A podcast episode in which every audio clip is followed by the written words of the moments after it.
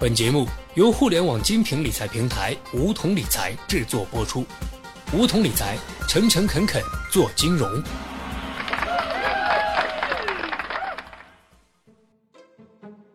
收听梧桐电台，掌握理财要领。大家好，我是梧桐小学弟。最近有一位听众朋友问小学弟，已经五十岁的人了，只有单位的五险一金，额外没有任何保险，钱都用在理财和存款，应该怎样配置保险呢？今天我们就专门谈一谈保险和年龄的问题。对于五十岁的人来说，配置保险已经算比较晚了，并不划算。在这个阶段，买任何的商业保险都要扣除巨额的保障成本，也就是说，任何的储蓄型、红利型的保险都变成了消费型保险。换句简单点的话，就是假如你每年花费五六千元，而未发生任何需要理赔的情况，那么这个钱就算打了水漂了。对养老保险来说，养老险的主要功能在于提供保障。如果不考虑分红，其收益可能最终低于银行存款利率，买的越晚越不划算。此外，对于重疾险，保费随着年龄的增长而增加。如果超过五十五岁投保，很可能出现保费倒挂的现象，即所缴保费高于保额。因此，投保重疾险也应该趁早。配置保险不应该抱有侥幸心理，买保险千万别以以下这些借口来当托词，比如我有社保，我最近很忙，我要买房，我要买车，钱在股市分红不够高，跟老婆商量一下，下个月再说，等等等等。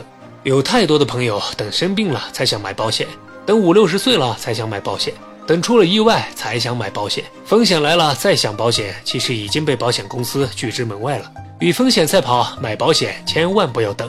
为什么说保险要越早买越好呢？以下五个理由就能说明问题：一、买的越早，保费支出越少。保险费的计算费率的其中一个因素是和年龄有关。购买同样的保障时，投保年龄越小，所需的费用就越少。年龄越大，所需的费用也就越多。二，买的越早，保障时间越长。现在很多的寿险都属于长期甚至是终身保障的，一经投保就可以享受保障利益。投保的年龄越小，所享受的保障时间就越长，且很多寿险均具有分红的功能，分红又是以复利计算，所以越早投保就能越早享受分红收益，累计时间越长，收益也就越丰厚。三，早点买可以缩减通胀成本。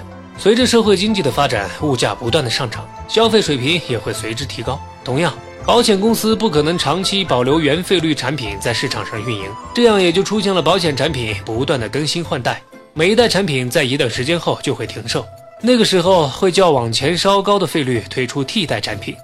四，早点买更容易通过核保。年轻人的身体大都比较健康，在一定保险金额下也不需要体检，即使体检也很容易通过核保。而年纪大的人一般就要求体检，而且万一身体有一些问题，就很可能会被要求加费承保，甚至可能被拒保。第五，早点买，未雨绸缪。每个人都知道自己什么时候来，却没人知道自己什么时候受伤，什么时候离开。因为风险无处不在，明天和风险哪个先到，我们根本无法把握，所以要及早做好准备，有利于我们能从容面对风险的来临。那么对于年纪大的人，也就是中老年人来说，买什么样的保险才最合算呢？小学弟有两个建议：一是有意愿长期缴费的，可以选择一款纯粹的寿险，也就是必须身故才能获得赔偿，同时要选择尽可能长的缴费期，有的保险甚至可以长至终生。因为寿险的费率相对而言比较低，而必须面对的一个现实，那就是一般老年人在离开之前都会生一场病，生病的钱一般都是子女来给。治疗之后，老人家终将会离开，最终保险赔付的钱交给老人家的子女。其实这就是报销一部分的医疗费。我知道大家都不愿意说死啊死的，但是这是事实。我们每个人来到世上都会死，给父母买保险其实也是保全家庭其他成员。二是买意外险，其中包含意外医疗，因为老年人随着身体体质的改变，发生摔伤或者骨折的现象比较常见，意外医疗险能够在这方面给予较大的支持。另外，老年人本身的特质导致他们发生意外的概率略大于年轻人，所以意外险是非常必要的。年龄大了之后，特别是在六十岁以上，基本上买不到什么长期寿险，所以短期的意外险成了几乎是唯一的选择。包括卡单这部分的险种，有的可以到六十五甚至七十岁还可以购买，然后续保可至更高一些的年龄。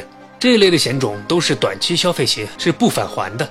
因此，归根结底，保险还是要趁早买哦。好了，本期节目就到这里。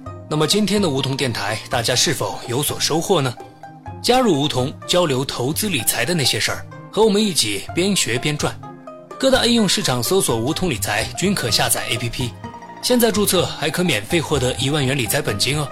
下期节目，小学弟与你不见不散。